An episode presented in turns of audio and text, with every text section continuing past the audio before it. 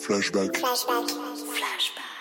Bonjour et bienvenue dans ce nouvel épisode de Flashback. Je suis Julien Ferrand et je suis ravi de vous retrouver aujourd'hui pour un épisode qui s'annonce particulièrement électrique car je suis accompagné de Yvan de Kersiz de l'entreprise française Electra, entreprise dont le métier est de fabriquer et de déployer un réseau de bornes de recharge pour les véhicules hybrides ou rechargeables. Alors Yvan, bonjour. Salut Julien. Merci de m'accueillir dans vos locaux. Tu as rejoint Electra il y a à peu près deux ans. Et avant de rentrer dans le vif du sujet, je te propose de te prêter à l'incontournable question d'ouverture de notre podcast. Est-ce que tu te souviens de ton premier jour chez Electra?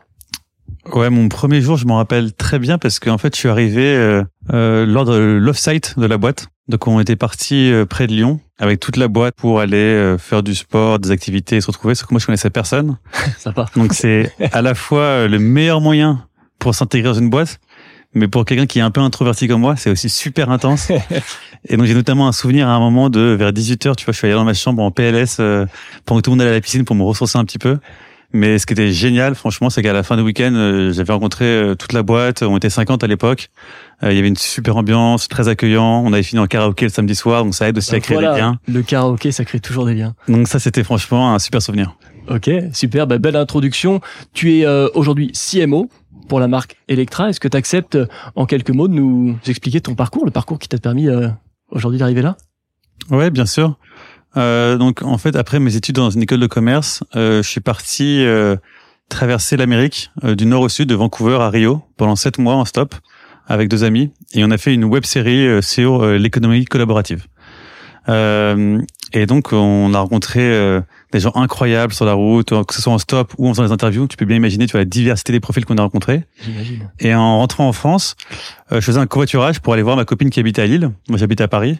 Et j'ai retrouvé, en fait, ce plaisir de rencontrer des inconnus dans une voiture et de discuter pendant une heure ou deux de gens radicalement différents. Et je me suis dit, mais c'est, c'est, c'est génial, ça crée du, du lien, de la cohésion dans notre société. Je trouvais ça très puissant comme, en fait, comme produit. Et en fait, à ce même moment, euh, Blablacar levait 100 millions d'euros. Donc, non seulement c'est un impact, mais c'est rentable. Ouais. C'est une belle boîte. Et dans ce cas-là, et donc j'ai postulé chez Blablacar. J'y suis resté 7 ans. J'ai travaillé dans différents rôles, que ce soit opération, marketing. À la fin, je m'occupais de la stratégie marketing pour les différents pays en Europe, euh, au Brésil, en Inde, etc. Et au bout de sept ans, en fait, euh, bah, j'avais adoré mon temps chez Blablacar, mais euh, je commençais à être dans ma zone de confort. Et donc, je voulais retrouver un projet qui allie impact environnemental, euh, mais aussi un impact à grande échelle, comme ce que j'avais vécu chez Blablacar, à un niveau international. Et c'est comme ça qu'en fait, je suis rentré euh, chez Electra. Super. Et alors en quelques mots, aujourd'hui chez Electra, tu t'occupes de quoi dans Scope? Ouais, donc Electra, c'est une société en fait qui va installer et opérer des stations de recharge rapide pour voitures électriques partout en Europe. Ouais, tu le dis beaucoup mieux que moi. J'en étais sûr. Et ici, en fait, moi, je suis directeur marketing, donc concrètement, je m'occupe de la marque. Ouais. Moi, mon but, c'est de créer la première marque euh, d'EV charging en Europe. C'est-à-dire que le jour où tu achètes une voiture électrique, si c'est pas encore le cas, pas encore le euh, tu penses Electra. Tu dis, tu dis, ok, comment je vais me recharger? Et tu penses directement à Electra. Du coup, tu télécharges l'application. Enfin, du coup, on, on ancre, tu vois, la marque euh, dans ton esprit et du coup le produit. Et mon second objectif, euh, c'est de remplir nos stations avec des voitures. Euh, et là, je travaille deux types de cibles. Le B2B, c'est toutes les flottes professionnelles comme les loueurs, les taxis, les VTC, ou les particuliers, des gens comme toi et moi, s'ils ont une voiture électrique, on veut qu'ils viennent chez nous. Donc dans l'équipe- marketing, il y a aussi une partie sales, euh, en plus de la partie marketing plus traditionnelle. Ok, hyper clair. Bah écoute, euh, ça nous permet, je pense, de lancer notre premier chapitre euh, parce qu'en fait, on parle d'un marché qui est en, en, en expansion, je veux dire en explosion. Même, je prenais quelques chiffres en préparant cet entretien-là et je voyais euh, une hausse de 43% des immatriculations de véhicules électriques ou hybrides rechargeables en cumulé de janvier à juillet 2023 comparativement à l'année précédente. Je voyais également une, une donnée qui m'a plus surpris. En 2023, il y a 99% des aires de service des autoroutes concédées euh, qui sont équipées de recharge rapide électrique. Donc ça veut dire que le marché est en explosion, mais déjà une forme de maturité, on peut le dire ou pas? Alors maturité, euh, on est encore au tout début euh, de l'aventure, mais là où je te rejoins, c'est qu'aujourd'hui, il y a largement assez de bornes par rapport au nombre de voitures électriques sur la route. En revanche, comme on s'équipe pour les 10, 20, 30 ans à venir, bien sûr, il y a encore beaucoup de, de, de bornes à déployer parce qu'aujourd'hui, pour donner un ordre de grandeur, il y a environ euh, 2% des véhicules qui sont des véhicules électriques en France. D'accord. Donc tu peux bien imaginer qu'il y a encore une marge de progression à x50 hein, Bien sûr. pour arriver à une flotte qui, est- qui diminue les impacts des émissions carbone des voitures. Et donc il y a encore euh, pas mal de marge. Mais aujourd'hui, acheter un véhicule électrique en France, tu prends pas de risque de pas trouver de borne. Toutes les autoroutes sont occupées. Euh, Dans les villes, il y en a beaucoup. Le vrai problème aujourd'hui, c'est est-ce qu'elle fonctionne. Ah, alors on y est. Ça, c'est l'insight. C'est ce sur quoi Electra a mis le doigt. Qu'est-ce que tu peux nous dire sur ce sujet-là, sur ce sujet en fait qui touche déjà un petit peu à l'expérience d'usage de la borne de recharge? Ouais, alors aujourd'hui, euh, si tu euh, loues une voiture électrique euh, et que tu veux aller te recharger, il faut savoir qu'il y a environ 20% des sessions de charge qui vont qui échouent en France. Ça veut dire qu'une fois sur cinq, tu veux aller te recharger. Imaginons t'as plus que 3, 4, 5% de recharge, t'es un peu stressé, t'as les enfants derrière. Ouais. T'arrives à la borne, ça ne marche pas. Et pourquoi? Bon, Ça c'est très nouveau hein, par rapport au thermique, on n'a pas ce problème-là quand on Bien va sûr. à une station essence. En fait, ce qu'il faut comprendre, c'est qu'une borne, c'est comme un ordinateur. Une voiture, c'est un autre ordinateur et il faut qu'ils se parlent. Et les ordinateurs, ils ont plein de raisons de ne pas fonctionner. Mhm. La connectivité Internet, euh, l'update du firmware, euh, euh, le langage qui parle. Enfin, il y a plein de petites raisons qui, mis bout à bout, penser à, l'enfer à chaque fois que tu vas imprimer un document et que ton PC reconnaît pas l'imprimante. C'est un petit peu ça l'image qu'on pourrait avoir. c'est exactement, c'est exactement ça. Et c'est un vrai enfer. Je l'ai revécu récemment pour un discours de mariage et c'était horrible. Euh, et du coup, notre conviction, nous, c'est que tu vois, faire le bon choix d'un point de vue environnemental, c'est-à-dire en fait choisir une voiture qui va émettre moins de carbone qu'une thermique, on devrait pas avoir à le payer après avec ce stress à chaque fois qu'on doit aller se recharger. C'est pas normal en fait. ouais, Faire ce qui est juste d'un point de vue environnemental, on devrait être récompensé en fait pour ça. ouais. Euh, et donc nous, notre conviction, c'est qu'aujourd'hui, on doit offrir une expérience de recharge simple, rapide, fiable. En fait, il faut même pas que tu ailles y penser, que tu ailles y penser, tu vois, faut que ce soit euh, immédiat. Donc c'est vraiment là-dessus qu'on a créé la proposition de valeur d'Electra, Euh, et c'est ce qui fait qu'aujourd'hui, euh, ça résonne vraiment, euh, tu vois, dans pour les tous les conducteurs de véhicules électriques. Hein. Euh, c'est qu'ils attendaient une solution comme ça, comme ça sur le marché, euh, et on le voit typiquement sur notre communauté Facebook où on a euh, 1500 followers. C'est une communauté privée et c'est des gens qui vraiment sont fans du produit, ils se prennent en photo euh, dès qu'ils vont se recharger, dès qu'il y a une nouvelle station qui arrive, ils la suivent sur une carte de France et il y a une vraie excitation autour du produit. Je reviens avant de parler de cette notion euh, d'expérience d'usage parce que euh, c'est hyper intéressant de voir qu'un marché est en pleine explosion, donc ce marché euh, du véhicule électrique ou hybride rechargeable, mais qu'à la fois il présente une fois sur cinq un risque de frustration euh, totale. Quoi. On va y revenir un petit peu sur ce marché de l'expérience, enfin, sur ce sujet de l'expérience pour être plus précis. Je voudrais juste dézoomer un peu sur la notion de marché. Euh, Electra, c'est une boîte qui a trois ans. Aujourd'hui, est-ce que tu peux nous expliquer un peu comment est structuré le, le marché euh, de la recharge électrique en France? Ouais, bien en sûr. Europe, s'il y a des spécificités intéressantes à partager avec nos auditeurs. Alors aujourd'hui, il y a une grosse partie de la recharge qui se fait à domicile la nuit. D'accord. Euh, ce qui est super parce qu'en fait, euh, c'est des bornes qui coûtent pas très cher à installer. Mhm. Et en plus, si vous avez un tarif heure creuse, heure pleine, vous payez l'énergie moins Ouais, cher la nuit.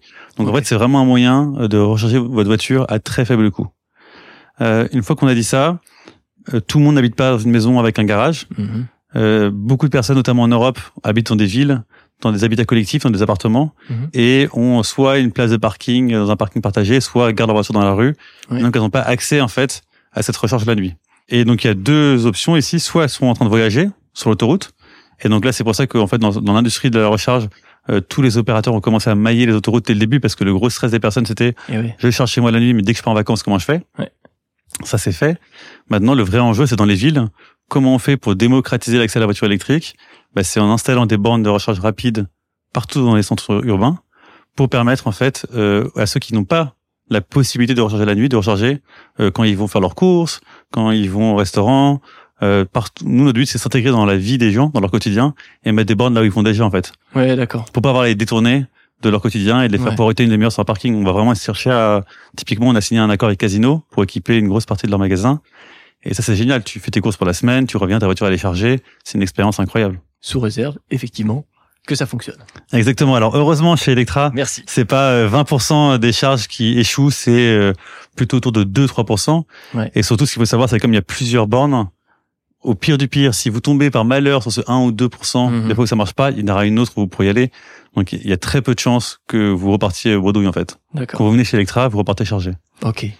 J'ai envie de faire le, le trait d'union là avec le, le deuxième sujet, euh, justement lié à l'expérience d'usage.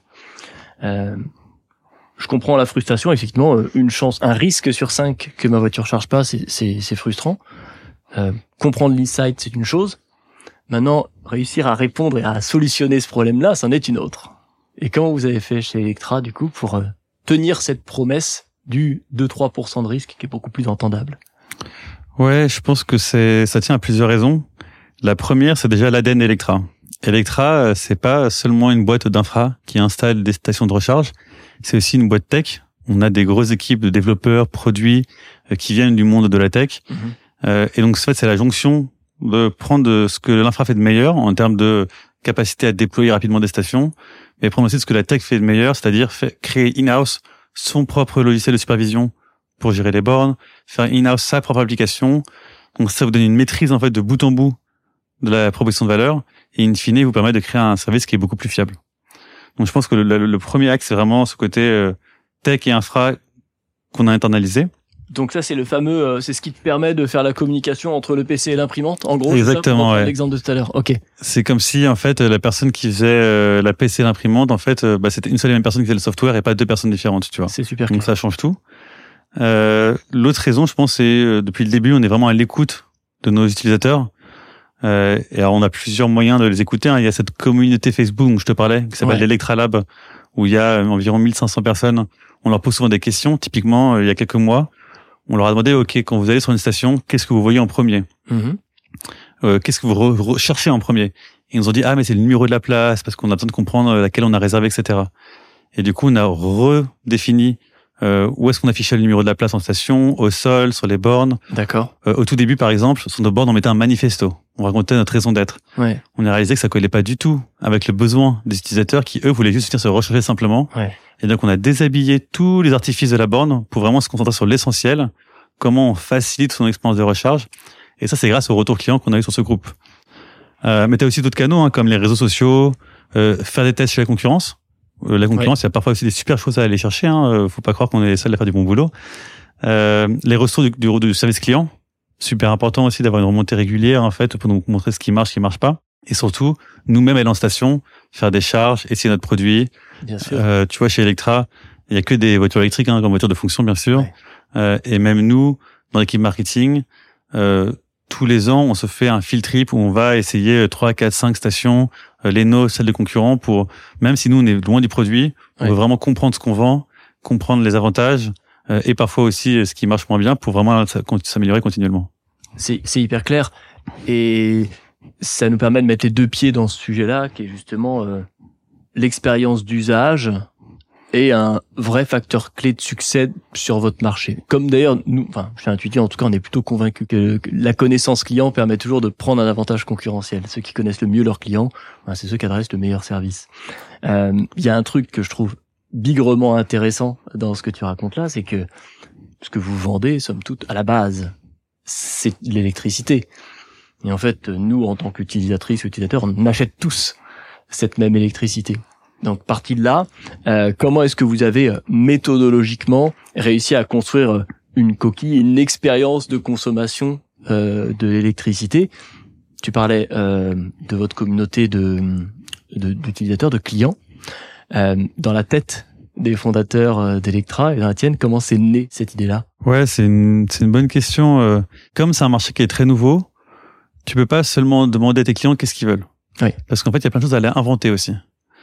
Euh, et je te donne un exemple très concret. Hein. Nous, on a une fonctionnalité euh, sur l'application qui permet de réserver une borne à l'avance, tu vois. D'accord. Et ça, quand on l'a sorti il y a quelques années, personne ne le sait. Donc en fait, personne ne nous le demandait non plus. Mm-hmm. Donc en fait, on doit aussi demander de nous, ok, quelles sont en fait plutôt les, les frictions que peuvent ressentir un utilisateur? Ah, c'est ah, j'ai le stress de pas avoir de la place ou ah, le stress que ça marche pas, etc. Et comment y répondre avec euh, des fonctionnalités produits? Euh, et donc ça, en fait, euh, rester proche de tes clients et toi-même être un client, en fait, hein, toi-même avoir une voiture électrique et l'utiliser régulièrement, c'est le meilleur, mais la meilleure façon de savoir ce que tu dois créer. Et dans les autres fonctionnalités qu'on a, qu'on a créées récemment, c'est euh, euh, on a une fonctionnalité qui s'appelle Station Access, qui permet avec l'app Electra d'ouvrir la barrière d'un parking, tu vois.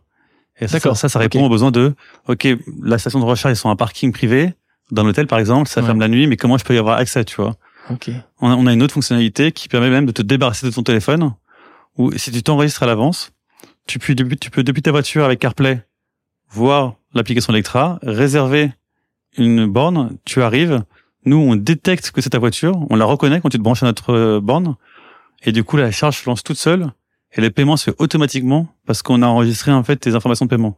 Donc c'est un peu comme si le soir tu rentres chez toi, tu branches ton téléphone, tu demandes pas comment tu dois payer EDF euh, pour que ça marche, tu vois. Là c'est la même expérience très intégrée, euh, et ça c'est pareil, c'est en faisant du développement produit et tel qu'on arrive à recréer une expérience assez unique de recharge chez Electra. D'accord, c'est intéressant euh, de voir effectivement que euh, le rôle d'une marque, euh, particulièrement sur des marchés en croissance comme ça, c'est aussi de prendre des, des, initiatives, de tester, parfois de se tromper.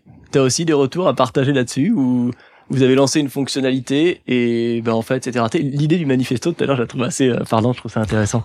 Ouais, bah ça c'est un bon exemple. Hein. Au début, on était très fiers de partager notre raison d'être sur nos bornes et en fait, ce que tu réalises, c'est quand quelqu'un arrive en station, souvent la personne elle est stressée, elle veut se charger rapidement.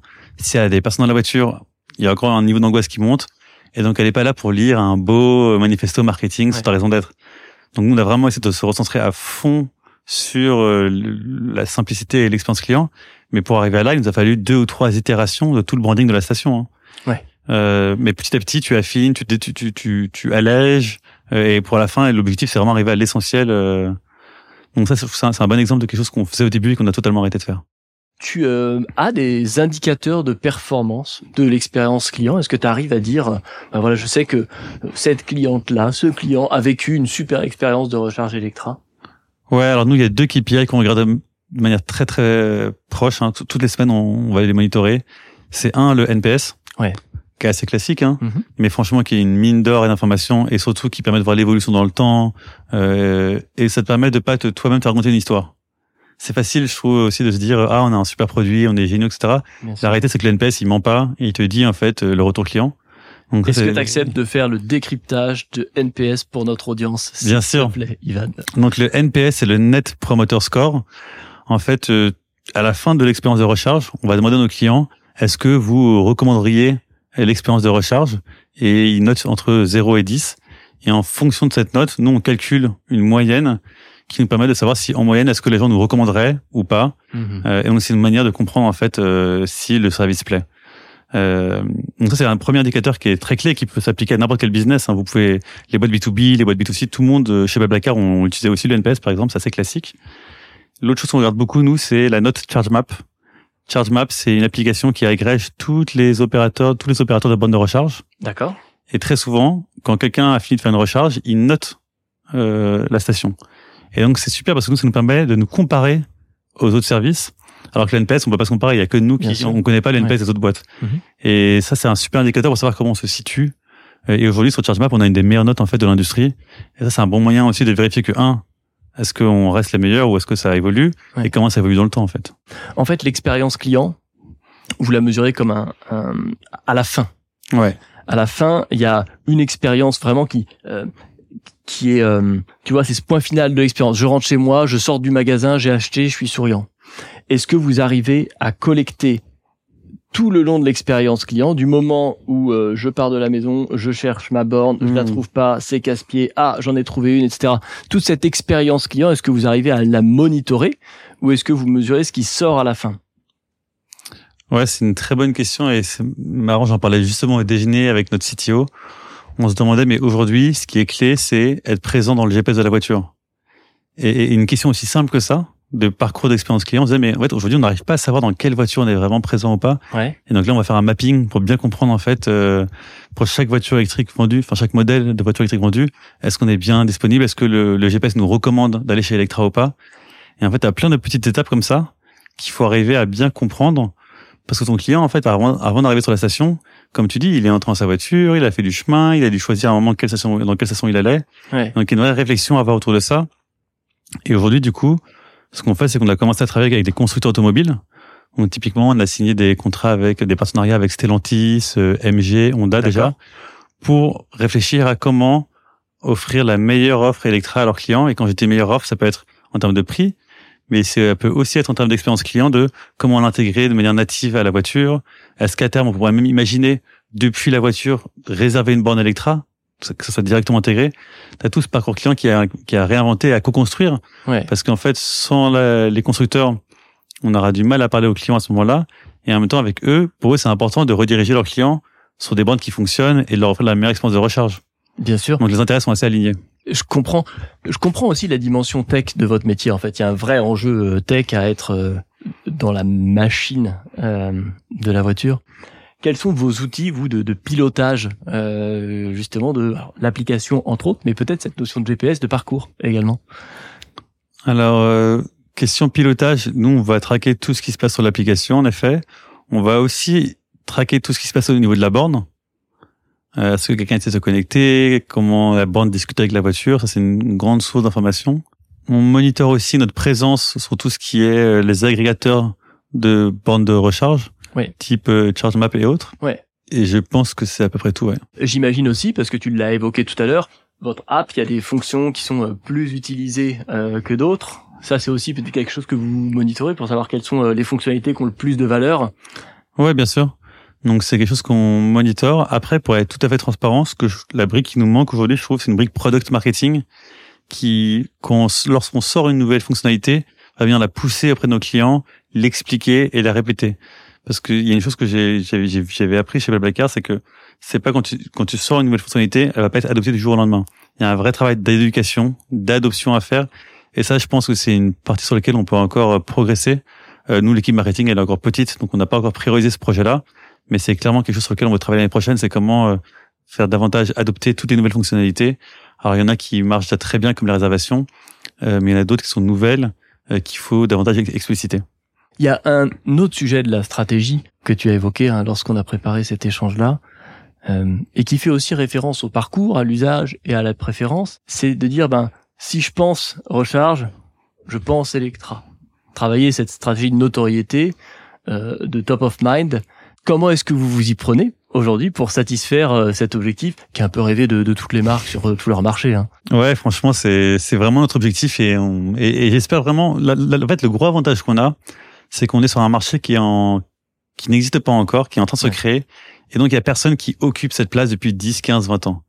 Et donc il y a une vraie opportunité pour créer l'acteur de référence de la recharge en Europe. Et c'est vraiment ça notre, notre objectif. Un des très gros projets qu'on vient de sortir pour arriver à cette fin, c'était un projet de rebranding. Euh, si je prends du recul, notre première version de la marque, franchement, elle était déjà, enfin moi je l'ai- je l'aimais bien, elle était, elle était belle, mais elle était très fonctionnelle. Donc on, on, on expliquait qu'on était fiable, euh, qu'on était rapide, on avait des- un, un éclair dans notre logo pour expliquer que c'était rapide et c'était la, la recharge. C'était vraiment très euh, presque euh, une explication basique de texte quoi. Ouais. Electra c'est c'est c'est basique, c'est c'est c'est rapide, c'est simple, c'est fiable, mais tu ressens pas beaucoup d'émotions et tu crées pas un lien fort avec la marque quand tu vois ça. Et surtout c'est pas très différenciant parce qu'en fait faire de la recharge rapide euh, il y a beaucoup d'acteurs qui vont acheter des bornes similaires aux nôtres, les installer. Et donc, je pense que d'ici deux, trois ans, euh, ce qui est encore assez unique aujourd'hui va devenir une commodité. D'accord, Et la recharge rapide, on l'a- on l'aura partout. d'accord. Donc, on aura de l'électricité partout et elle sera rapide partout. En revanche, une fois qu'on a dit ça, on s'est demandé, mais qu'est-ce qui nous rend vraiment unique? Qu'est-ce qui nous différencie euh, de, la de la compétition et qu'est-ce qui rend notre proposition de valeur vraiment intéressante pour les clients? Et ce qu'on s'est dit, c'était, bah, quand tu vas chez Electra, en fait, c'est quoi l'émotion que tu ressens?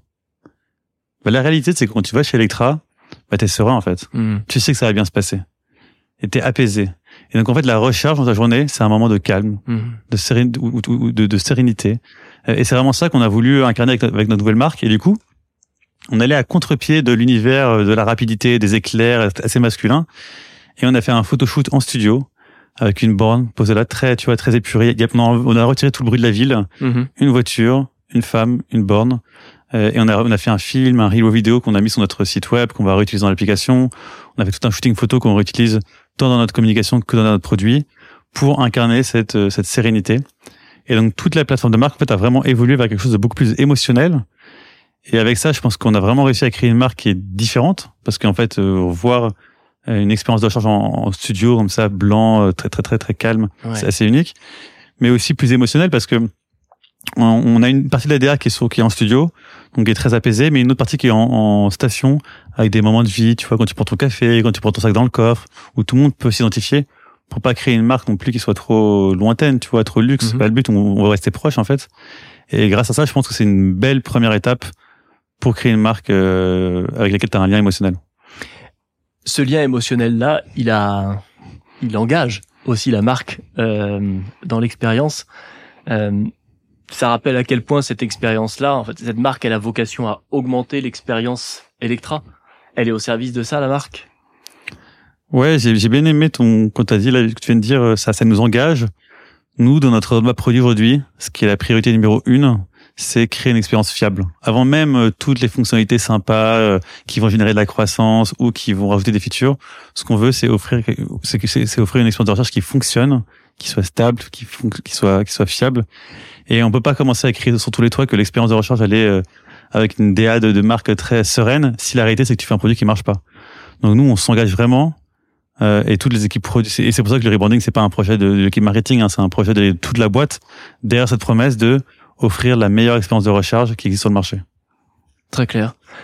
C'est un objectif de devenir euh, la love brand du marché? Exact. Celle qui est euh, au top, celle que tout le monde adore. Exactement. Et, pour faire ça, il faut aussi du coup créer un lien avec ses utilisateurs. Et c'est pour ça qu'on a créé cette communauté Facebook qui s'appelle Electra Lab, où il y a environ 1500 personnes. Euh, ça a une vraie valeur d'un point de vue produit pour avoir leur retour et améliorer le produit et être sûr qu'il répond à leurs attentes mais c'est aussi une vraie valeur pour euh, communiquer avec eux et créer un vrai lien, euh, leur raconter l'histoire, euh, l'aventure, comment ça évolue, les tenir au courant, et pas être une boîte en fait impersonnelle qui soit qui, qui est un peu loin et qui cherche juste à vendre un maximum d'énergie. J'aime bien ce sujet moi des communautés de clients parce qu'en fait ça ça questionne l'essence même du, du social media management. Je, je trouve en fait, et dire que ben peut-être que le métier du social media management, en fait, c'est un métier de l'insight. C'est un métier qui vise à aller mieux comprendre son marché. Il a peut-être été sous-exploité comme ça. Euh, est-ce que vous dissociez, vous, la relation que vous avez avec cette communauté un peu VIP de la manière de animer une communauté plus élargie que, moins privée de fait euh, que vous pouvez avoir sur différents points de contact social media euh, C'est une bonne question et aujourd'hui je pense que la réponse elle est en construction. Euh, si je prends du recul, aujourd'hui, on a une communauté LinkedIn de 15 000 followers, mais c'est un ADN un peu plus corporate. Euh, c'est des investisseurs potentiels, des partenaires potentiels. La marque employeur. La marque employeur, etc. D'accord. Donc, on a cette euh, stratégie-là qui marche bien, très bien même. Euh, ensuite, côté Facebook, on a ce groupe Electralab sur lequel on a beaucoup investi pour euh, raconter l'aventure Electra, être transparent sur les évolutions, demander du feedback surtout très régulièrement pour voir ce qui marche, ce qui marche moins bien. Euh, et donc là, c'est une stratégie très communautaire de gens qui utilisent notre réseau, euh, qui connaissent très bien le monde de la recharge. D'accord. Et entre les deux, il y a euh, Facebook, Instagram. Et là, on est en phase de réflexion sur comment en fait arriver à créer des communautés qui se répètent pas la même chose. Comment on arrive en fait à segmenter nos différentes communautés et que chacune apporte de la valeur à une audience différente? Et ça, c'est un vrai challenge parce que d'un côté, tu veux pas passer ton temps à créer du contenu. C'est, c'est, chronophage en temps, en énergie, en argent. Et en même temps, il faut qu'il y ait une distinction. Si c'est juste pour répéter la même chose, il y a très peu de valeur à rejoindre cette communauté. Donc euh, franchement, on est en pleine réflexion là-dessus. Euh, j'espère que j'aurai une réponse bientôt. Super. Et donc, sur, je reviens du coup sur cette communauté de, de 1500 euh, fans d'Electra, mais fans au sens littéral du terme. Euh, comment vous les recrutez, ces gens-là? 1500, ça commence à faire du monde. Ouais, 1500, franchement, c'est beaucoup, surtout sur un marché qui est, qui est en eh devenir. Hein. Euh, alors c'est un mélange de personnes qui rejoignent et qui découvrent la communauté. En fait, Facebook recommande des communautés et des groupes automatiquement. Euh, parfois, on a envoyé des emails ou des push à notre base client pour leur proposer de rejoindre la communauté. Euh, si je me trompe pas, je crois qu'au bout de votre deuxième charge chez Electra, on vous propose, propose automatiquement de rejoindre la communauté. Okay. Euh, et sur cette communauté, je pense qu'on a des profils assez différents. On a des euh, passionnés d'électra de la première heure qui sont là depuis le début, qui ont vu le bébé grandir et en fait qui sont partis prenants de l'aventure. On a d'autres personnes qui arrivent et qui découvrent, qui arrivent avec des questions sur comment ça fonctionne, des questions sur leur véhicule électrique, sur retrouver des stations. Et donc c'est assez sympa parce qu'en fait ce qu'on voit c'est que bah, les, les, les, les, on va appeler ça les aventuriers de la première heure. Aujourd'hui c'est eux qui répondent directement en fait aux nouveaux arrivés euh, donc il y a une vraie notion d'entraide sur la communauté, de se donner les bons conseils de comment les fonctionnalités fonctionnent, où trouver des stations, et même parfois plus généralement des questions juste sur l'électrique en fait. Ouais, ça c'est c'est vos ambassadeurs quoi, d'une certaine manière. Ça s'est créé euh, presque naturellement. Ouais, franchement, ils s'aident naturellement et ça fait vraiment plaisir à voir. Euh, et nous, notre euh, notre défi, c'est trouver des moyens euh, de leur partager du contenu qui les intéresse pour leur apporter de la valeur, euh, pour les garder engagés et puis qui continuent à nous partager du feedback produit et des retours clients. Parce que ça, ça a une valeur inestimable et c'est très précieux pour nous. Ouais, clairement. On le voit bien, le marché, le marché de l'étude évolue pas mal et ces communautés de, de clients, à mon avis, euh, sont à, prendre en compte pour beaucoup d'annonceurs. Et se dire que la, la, masse est pas forcément la solution. Et hmm. parfois, travailler en, en quali avec moins, mais pour aller chercher des insights plus précieux, ça a beaucoup plus de valeur. Moi, j'avais envie de te poser une question, Yvan, sur le sur les taux d'engagement euh, de ces micro-communautés versus des communautés plus larges. Est-ce que tu vois qu'il y a vraiment une différence, genre du simple au triple, euh, ou est-ce que c'est à la marge? Je pense que c'est assez différent comme engagement. On voit que sur la communauté Electralab sur Facebook, euh, tous les membres se connectent au moins une fois par mois. Ouais, d'accord. Et on voit que nos posts en, en moyenne, ils sont vus par 80 à 100% euh, des, des, membres à chaque fois. Ouais. Donc c'est vraiment des gens qui sont très engagés, euh, qui ont euh, souvent un point de vue euh, soit positif, soit euh, sur des sujets d'amélioration à nous partager, mais ils sont vraiment là pour participer. Alors que sur LinkedIn, je pense que ça varie beaucoup plus. Euh, t'as des personnes qui sont des fans de la marque, oui. euh, mais t'as aussi des personnes qui sont qui suivent l'aventure de plus loin et qui sont intéressés par des sujets différents. Il y en a qui vont beaucoup raisonner aux annonces de levée de fonds, d'autres qui vont adorer les annonces de sortie de station, d'autres qui vont être plus sensibles aux sorties de produits. Donc la communauté est beaucoup plus variée sur LinkedIn que sur Facebook, je pense. Et ce qui répond à ce que tu disais tout à l'heure sur euh, ben de quoi je vais parler sur Facebook, de quoi je vais parler euh, sur Instagram pour pouvoir garder ce niveau d'engagement et cette relation avec euh, avec mes audiences.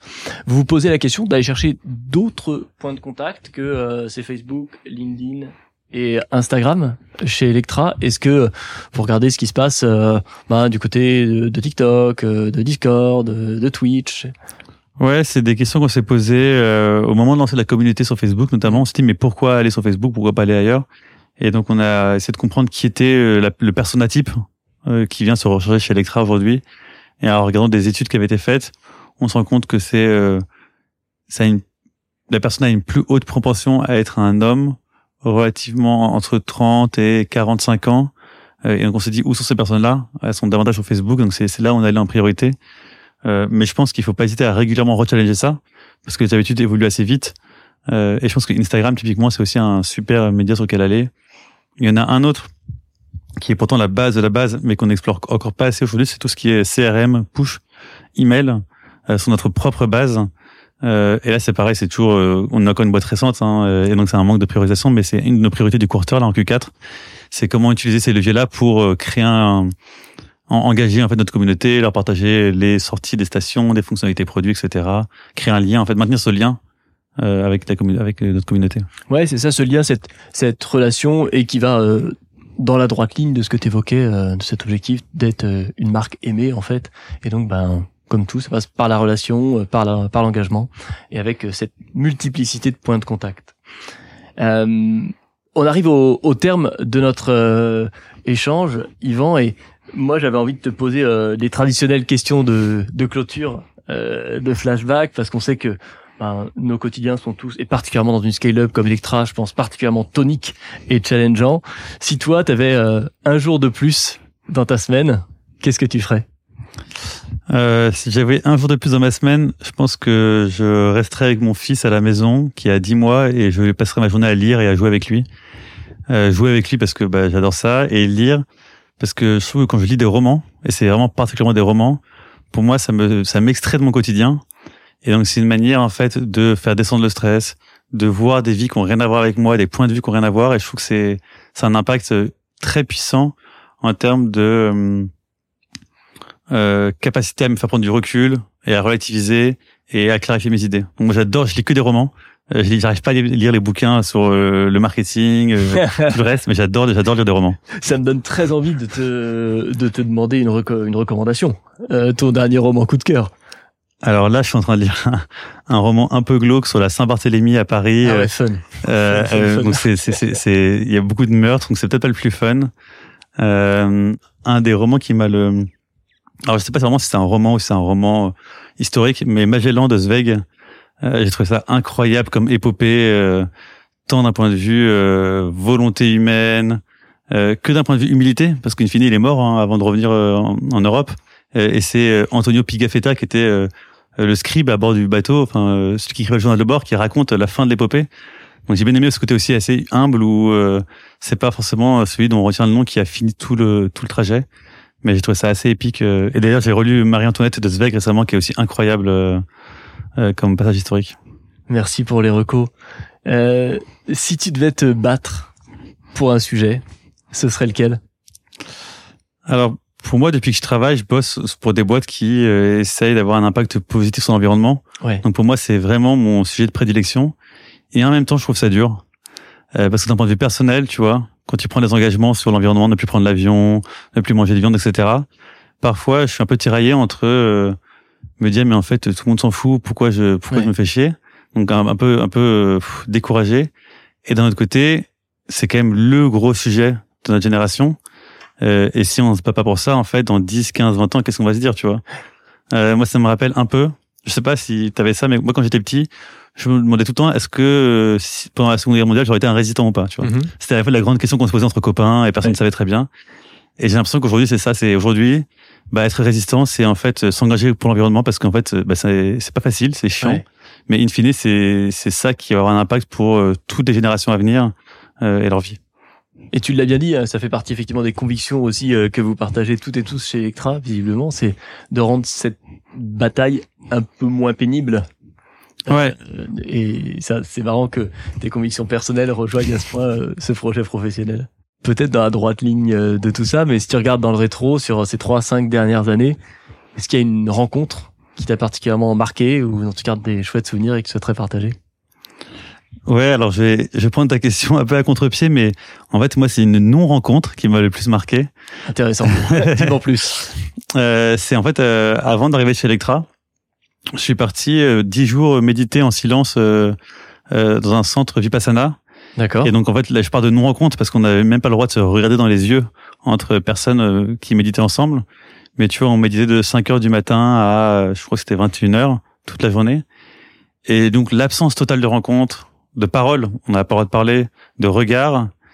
Ça, euh, j'ai trouvé ça euh, super puissant et ça a changé, je pense, ma façon de euh, d'être en relation.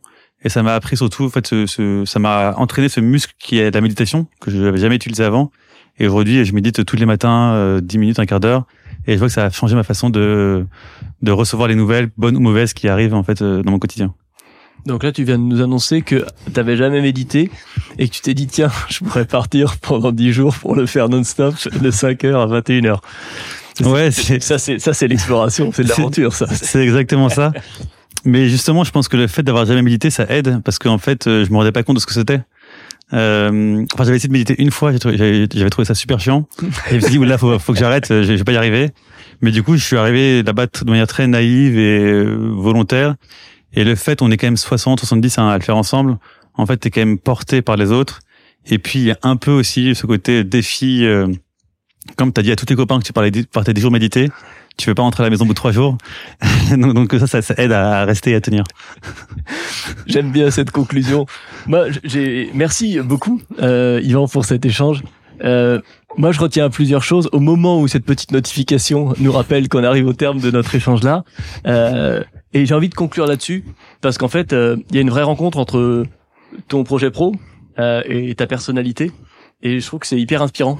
Euh, et dans un monde où parfois on perd un peu le sens, je pense que ton témoignage va résonner pas mal dans les oreilles de nos auditrices et auditeurs pour redonner du sens et être content de se lever le matin parce qu'on a une contribution. Et j'ai envie de terminer là-dessus. Donc je te remercie beaucoup. Merci Julien. Pour ton temps. Et je souhaite euh, bonne continuation à Yvan et à Electra. Bonne journée à toi. Merci beaucoup. Flashback est un podcast produit par l'agence Intuiti. N'hésitez pas à enregistrer le podcast dans vos favoris et même, soyons fous, à le noter 5 étoiles sur toutes les plateformes d'écoute. Vous en voulez plus? Inscrivez-vous à notre newsletter Décrypte avec 3i pour être tenu au courant de nos prochains épisodes et en bonus, vous y trouverez toute l'actualité pour mener à bien vos stratégies marketing et expérience client. Un grand merci à toute l'équipe derrière ce podcast. Christopher Bénévent à la production, Agathe Contier au montage, Aurélie Gamero et Flavie Chauviré à l'écriture, Julien Ferrand et Magali Gérard à l'interview. N'hésitez pas à nous contacter pour tous vos besoins en accompagnement en acquisition, refonte, strat média et podcast, et à nous laisser votre avis. Vous n'imaginez pas à quel point ça nous fait plaisir. À très vite!